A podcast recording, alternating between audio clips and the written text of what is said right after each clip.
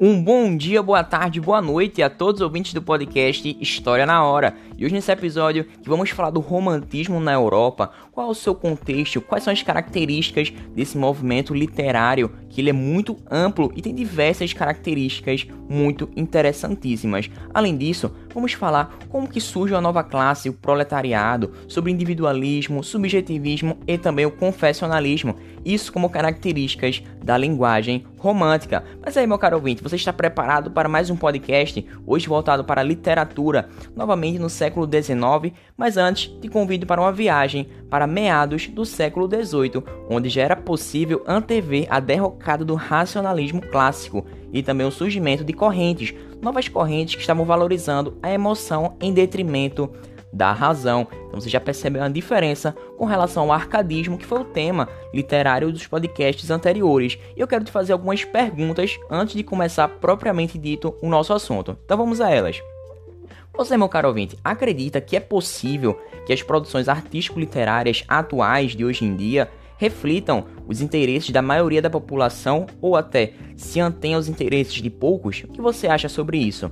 E também, no seu ponto de vista, o que predomina nas produções artísticas atuais de hoje? A razão ou a emoção? Bom, é a respeito desse tema que eu quero te convidar para essa viagem no tempo, porque você é meu parceiro, agora saindo do século 21, indo para o século 19. E agora partindo para esse século maravilhoso, século 19 de ascensão da burguesia, incorporação da mulher no mundo cultural, que fez com que esse mercado consumidor de livros, revistas, se expandisse cada vez mais. E é claro, buscando a liberdade de criação, retornar ao primitivismo e também romper com aqueles rígidos padrões clássicos evidentes. Mas, antes de tudo, meu caro ouvinte, vamos à prática, né? Já que eu preciso ler algum trecho da literatura romântica para que você entenda um pouco melhor essa fase da literatura. E hoje eu escolhi do grotesco ao sublime um trecho do prefácio de Victor Hugo. Ele diz assim: Repete-se, entretanto, e repetir-se-á algum tempo ainda, sem dúvida, sigam as regras, imitem os modelos, foram as regras que formaram os modelos.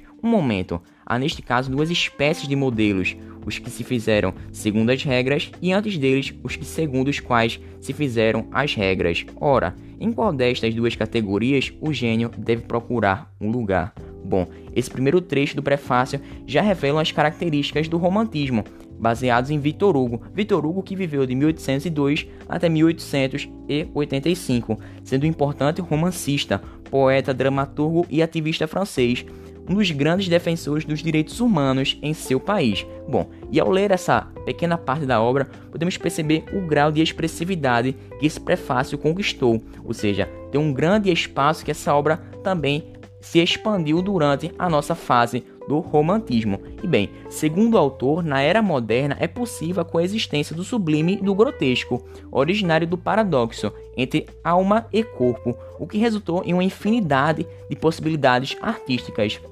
Ou seja, é uma nova fase da literatura. Ou seja, temos agora N possibilidades de se fazer arte. E cabe lembrar que o conceito de sublime se relaciona a uma estética que se transcenderia a ideia de beleza. Enquanto os neoclássicos buscavam a simetria e a harmonia das formas, os românticos agora procuram atingir o sublime, que despertaria sensações grandiosas capazes de exaltar a alma. E o sublime poderia ser obtido, também interpretado, por elementos que revelam a luz e beleza externa, mas também podem estar contidos no grotesco, nas trevas, na feiura, provocando o terror e o medo. E assim, por a gente conhecer essa coexistência do belo e do feio, novas produções deveriam trazer como marca a mistura, a mescla de gêneros, em que não há fronteiras entre tragédia e comédia, ao juntar assim, misturar alma do homem moderno, e dessa forma aquele que se revela cômico diante do trágico está presente. Bom, então desde o estabelecimento da cultura mercantilista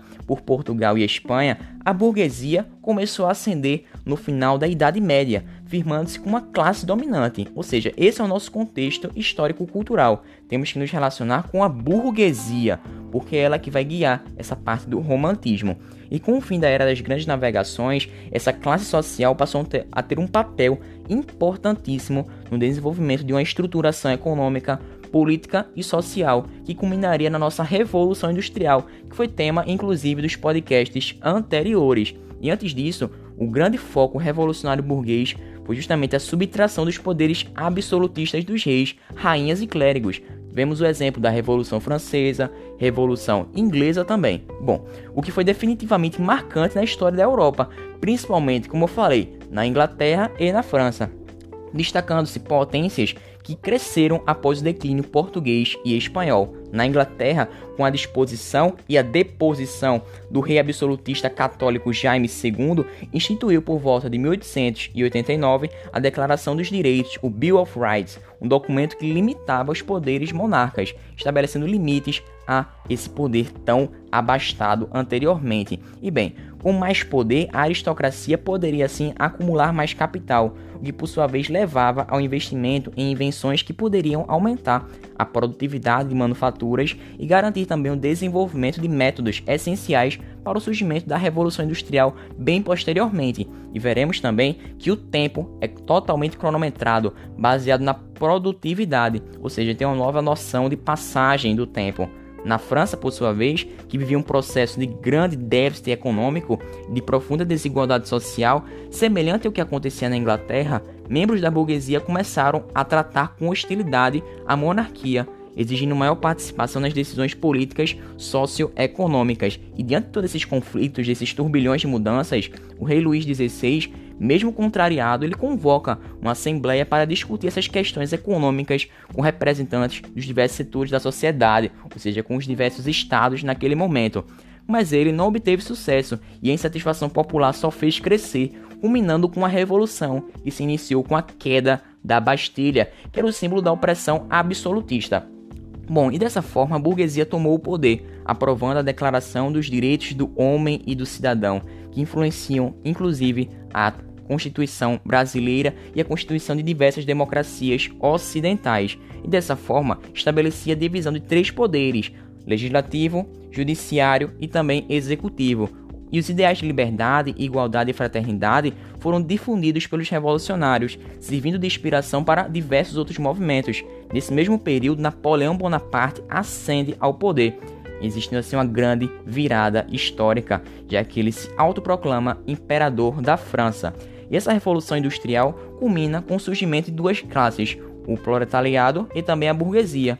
E essa mesma revolução se inicia na Inglaterra em meados de 1750, propiciando o pensamento liberal e a sua propagação pelo continente europeu ao longo de todo o século XIX. E é nesse contexto que a cidadania, como almejada pela Revolução Francesa, era praticada por quase exclusivamente aqueles que poderiam acumular riquezas, enquanto outros poderiam assumir papel de proletariados, ou seja, que receberiam em troca de seu tempo e de seu trabalho um salário, muitas vezes muito desigual, ou seja, a questão da mais-valia de Karl Marx. E essas desigualdades causam uma cisão na sociedade, ou seja, a burguesia vai se aflorar como uma classe privilegiada em prejuízo das demais, que irão desprovidas de direitos políticos. Ou seja, em outras palavras, a Revolução Industrial contribuiu para que o homem perdesse a visão do todo, sentindo-se incompleto e fragmentado, e uma resposta a esse sentimento é o homem romântico, que manifestou o desejo de integrar-se ao universo.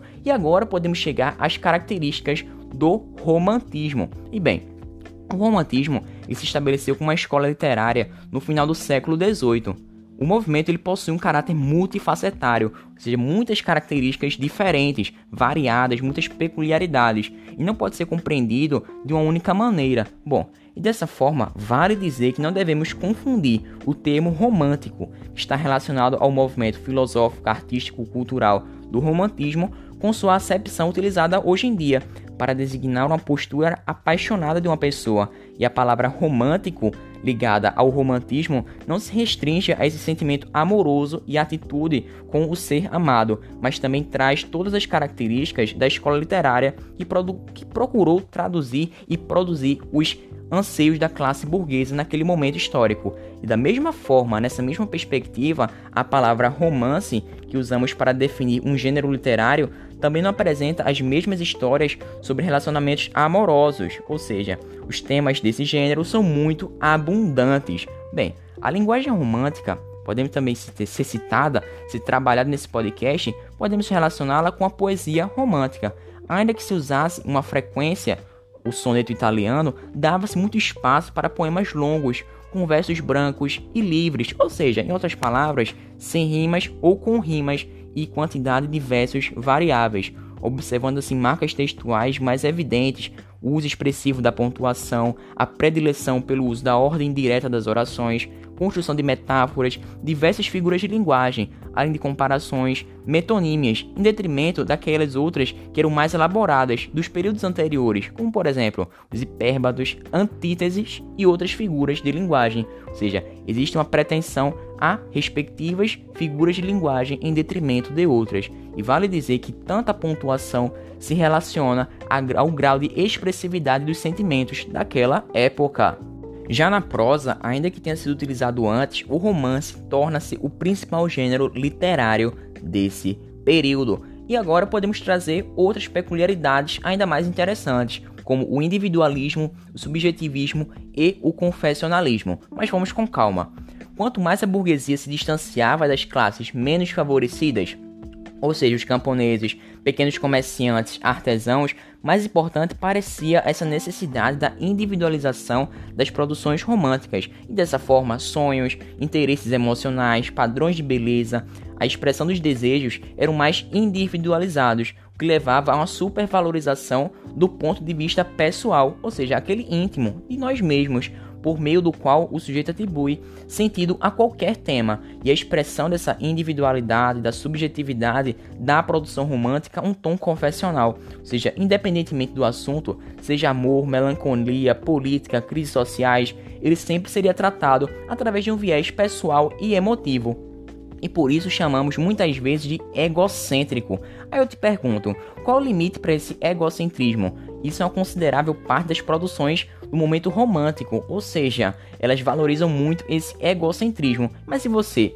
Qual é esse limite para o egocentrismo? Será que precisamos, necessitamos viver uma vida tão narcisista e egocêntrica? Fica aí a reflexão para o nosso podcast. Mas bem, uma característica também muito importante é a postura espiritualista, já que no período romântico a dimensão espiritual do ser humano pode ser entendida, compreendida como uma forma de escapar das inquietações geradas pelo mundo concreto, esse mundo em que vivemos, ou seja, elas são reduzidas a disputas entre o bem e o mal, o bem representado pelo cristão e o mal representado pelo herético e pelo pagão. Ou seja, nessas obras daquela época estão presentes figuras do imaginário medievo cristão, como por exemplo cavaleiros, reis, demônios, anjos e também os seres divinos. Muitas vezes são considerados e confundidos com a própria natureza, mas esta é a manifestação daqueles.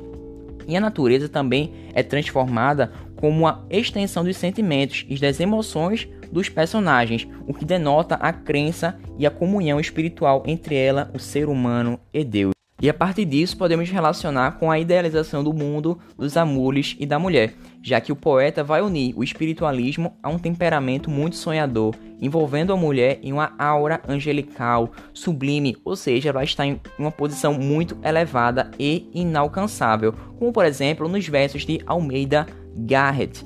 Como a abelha corre ao prado, quanto no céu gira a estrela. Como a todo ente em seu fado, por instinto se revela, eu, no teu seio divino, vim cumprir o meu destino. Vim que em ti só sei viver, só por ti posso morrer. Bom, então veja aí que existe também uma certa sensualidade latente nesses textos. Bem, vale dizer também a respeito do nacionalismo e medievalismo, ou seja, a figura de um herói nacional. E da mesma forma como a tradição religiosa do romantismo volta aquele imaginário cristão medieval ao exaltar o nacionalismo e a pátria, os românticos também, principalmente na Europa, buscam suas origens remotas na Idade Média, um período que supostamente guarda muitas glórias e tradições do passado. Dessa forma, o herói romântico revela-se como um ser em conflito com a própria sociedade da época, que parece oprimi-lo, mas de acordo com os ideais do tempo passado, remoto ou indefinido, e suas ações são movidas através de um questionamento dos valores em voga. Ou seja, o romance de Alexandre Herculano, Eurico, o presbítero, cujo tema se remete à Idade Média, pode trazer características muito importantes. Mas lembrando que eu vou trazer tudo isso nos podcasts posteriores, cada uma dessas características mais bem detalhadas. O podcast atual é justamente para trazer esse contexto mais geral a respeito da criação, da chegada do movimento romântico. Mas bem, podemos citar que para valorizar a história nacional, o escritor romântico ele volta para eventos da Idade Média, revisitando o perfil de um cavaleiro. Na trama, Eurico é um padre da Igreja Católica, constantemente atormentado por recordações, especialmente lembranças de sua amada, de pseudônimo Ermaguarda. E bem, Vale dizer que o pessimismo, que era o mal do século, traz a figura do escritor atormentado, que escreve para exprimir seus sentimentos de alguma maneira, exorcizá-los, tornou-se um clichê na era romântica. E Lord Byron, que é um poeta inglês, foi um grande exemplo disso, de suas obras, que são um grande exercício dessa confissão dos pecados, das mágoas, de sua infância trágica. E muitos dos escritores românticos faziam tudo para que fossem confundidos com os próprios eulíricos, ou seja, a voz do poema, ou também narradores de suas obras, a fim de se aproximar cada vez mais de seus leitores. E em uma tentativa desesperada por escapar da realidade que o oprime, o autor romântico expressa o desejo da morte, que para ele a vida pós-morte, arregada pela crença cristã, passa a ser vista assim como uma possibilidade de fuga, porque ela representa uma utopia, ou seja, uma ideia considerável da perfeição que não tem no mundo real. E bem, tal um sentimento de melancolia, solidão, desejo da morte foi muito presente e chamado de mal do século. Ou seja, as obras que seguem essa tendência romântica são caracterizadas pela presença da noite, do sombrio, do escuro e até mesmo do macabro. Mas aí, meu caro ouvinte, como é que o romantismo se desenvolve em Portugal? Já que, pela curiosidade, existem três gerações românticas portuguesas que falaremos no podcast posterior. Mas e aí, está gostando desse assunto? Bom, então se você gostou, espero que você tenha aprendido bastante, que possa ter sido edificante para você, porque agora vamos falar do romantismo em Portugal. E eu peço que você parta para o próximo podcast. Então, fiquem com Deus, até uma próxima, muito obrigado, valeu, falou!